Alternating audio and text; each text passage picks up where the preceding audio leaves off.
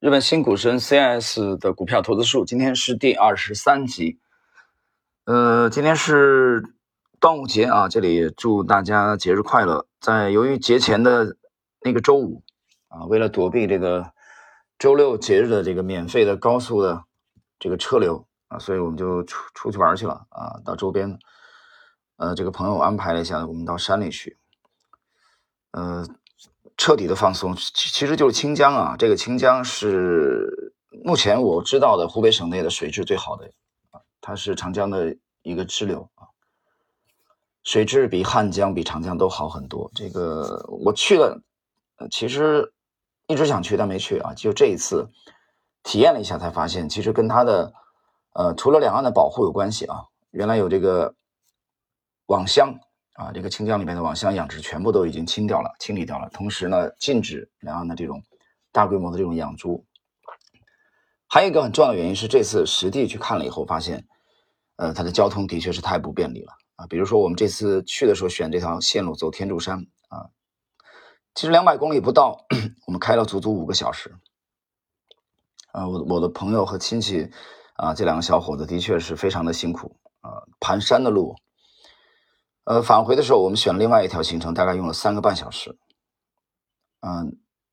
其中也有一有一座山，大概是海拔一千三百米，啊，盘山开上去再开下来，直线距离很近，但是你必须盘山。所以我忽然明白了，清江的水质这么啊优良，还有一个很重要的原因，是因为人迹罕至，交通太不便利了。所以工业化的这些啊投资啊这些。厂矿啊，都很难去进驻，交通成本都很高，时间也耗费了很多，所以我觉得无形中的把它给保护起来。好了，那么今天呢，疯玩了几天，放松之后啊，心情很好。那么今天我们来更新一集 CIS 的这个第五章啊，它第四章后边有那么几小节跟跟我们的这个 资本市场关联不是很大的。所以我就把它列去了。我们直接进入第五章。第五章呢，主要是谈游戏啊，对他这个磨练投资上的技能的影响。前面我们讲过，C.S. 这个人他特别的喜欢打游戏。男人嘛，谁没爱谁没有一个爱好呢？啊，我们来看看他是怎么理解游戏对投资的影响。投资需要很多技能，专注力、决断力和持久力等一般工作需要的技能，股市也都需要。但是，一般工作和股市要求的也不太相同。还有，为了交易本身可以顺畅的进行，还需要一些基本的技能。为了买到自己想要的价格，要能够快速地输入指令，还要对价格变动瞬间做出判断的反射弧。比如，J com 这个误下单的事件当中，我是手动输入买入指令的，可以快速的敲击键盘，才产生了数亿日元的收益。对对手的研究也是必要的。股市的东西就是要从。股市里学习，没有什么比贴近市场、提高水平更重要的了。嗯，我停顿一下啊，嗯，我觉得解释一下这一点。他说，股市里的东西要从市场本身学习，这话我赞同的。啊，我我首先第一点，我讲的是我赞同这一句话，但同时我想补充一下，这要分什么层面？啊，你从纯交易的层面，这话是没错的，必须要从市场本身去学习。但是我更想讲的是，嗯，其实偏微观的东西啊，或者说偏术的东西啊，偏战术的这个层面的东西，你是一定要从市场本身去学习的，一定要在真实的交易，我讲真实的做，也就是真金白银的交易当中去，呃，历练的，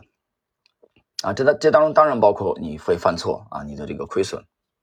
这个过程谁都不可以替你省掉的，这是我想讲的第一点。但同时，对道的这个方面的提高，啊，对你整个的这个战略的啊方面的这个提高，啊，让你的体系脱胎换骨的提高，倒也不一定是从市场本身，因为这个时候就类似于我们下围棋到了一定的程度之后，你想再提高，啊，职业棋手他到了一定程度以后，啊，其实国际象棋我觉得也会存在这个问题，啊，我觉得中国象棋也是一样的嘛，包括绘画。啊，到了一定程度以后，你都会存在一个瓶颈，你很难去突破。在你现有的体系当中，啊，这么逡巡很难去突破的。所以当年张大千才会表面看起来是为了躲避战乱，实际上他内在是有很强烈的冲动啊，想提升自己。对石涛的这种临摹，这种呃中国文人画的研究啊，已经到了这个以假乱真的这种程度，连沪上的著名的收藏大家吴湖帆手手中收藏的石涛的所谓的石涛真迹啊，包括黄宾虹都被张大千给忽悠了。其实张大千自己仿的，高仿。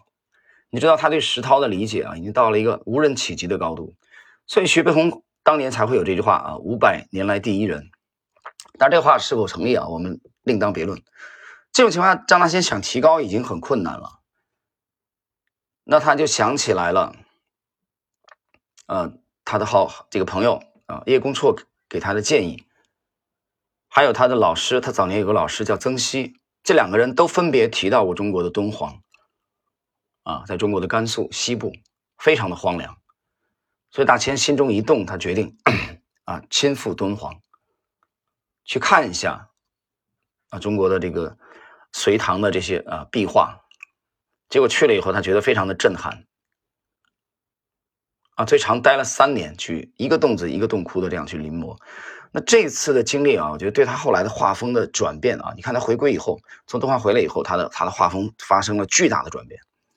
所以我想讲的意思，也就是说，CIS 讲的贴近市场啊，你学股市的东西必须从股市本身、市场本身研究，这话没错的。但是我的理解是，主要是战术层面啊，或者微观的 提高技巧、提高术、提高具体的方法，这个你不研究股市是不可能的。但对道的提高、整个体系的脱胎换骨的啊，这种浴火重生的话。就未必一定是来源于市场本身了，啊，你可能会需要你更高层面对你整个综合素质的啊，甚至包括哲学的境界的提升，才有可能会会让你整个的体系，你整个的呃看待股市的啊这个角度和格局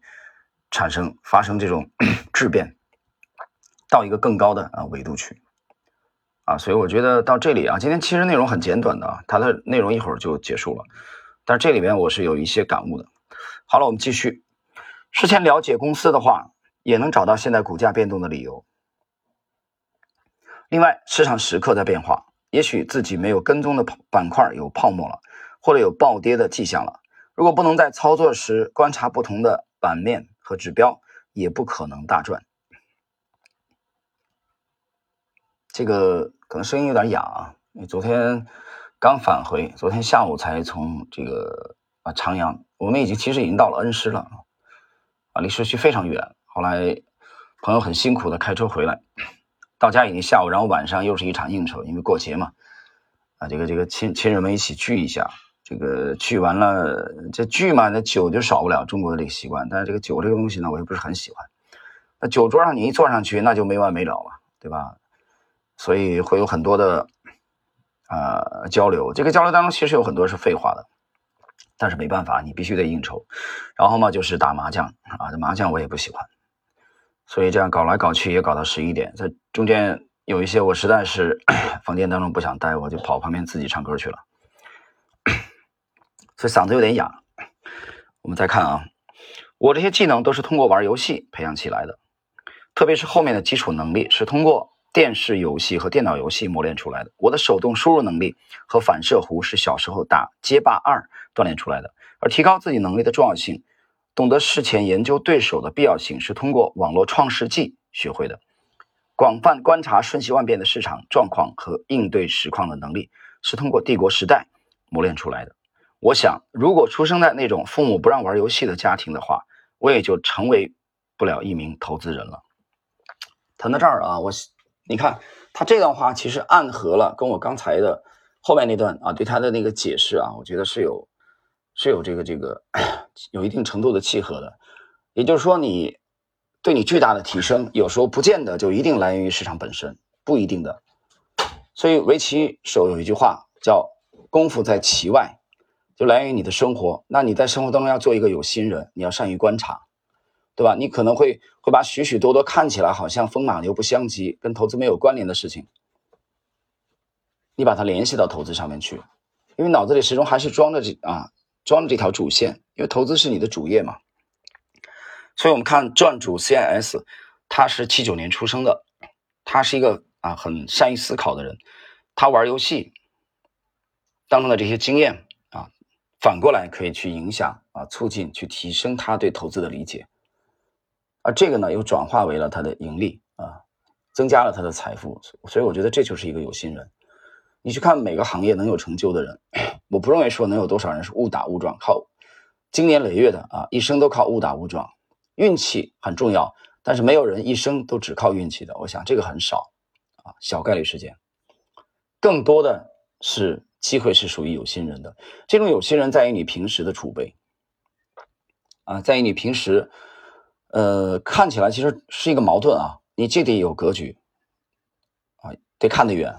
看得深，看得广，但是你对局部又要非常的敏锐，对吧？你对细节又非常的敏感，这两者看起来矛盾，其实它需要一个统一。所以今天的内容并不是特别的，呃，这个长啊，篇幅比较短，是第五章的开篇啊，他讲投这个打游戏对他的影响。我之前讲过，我们在童年、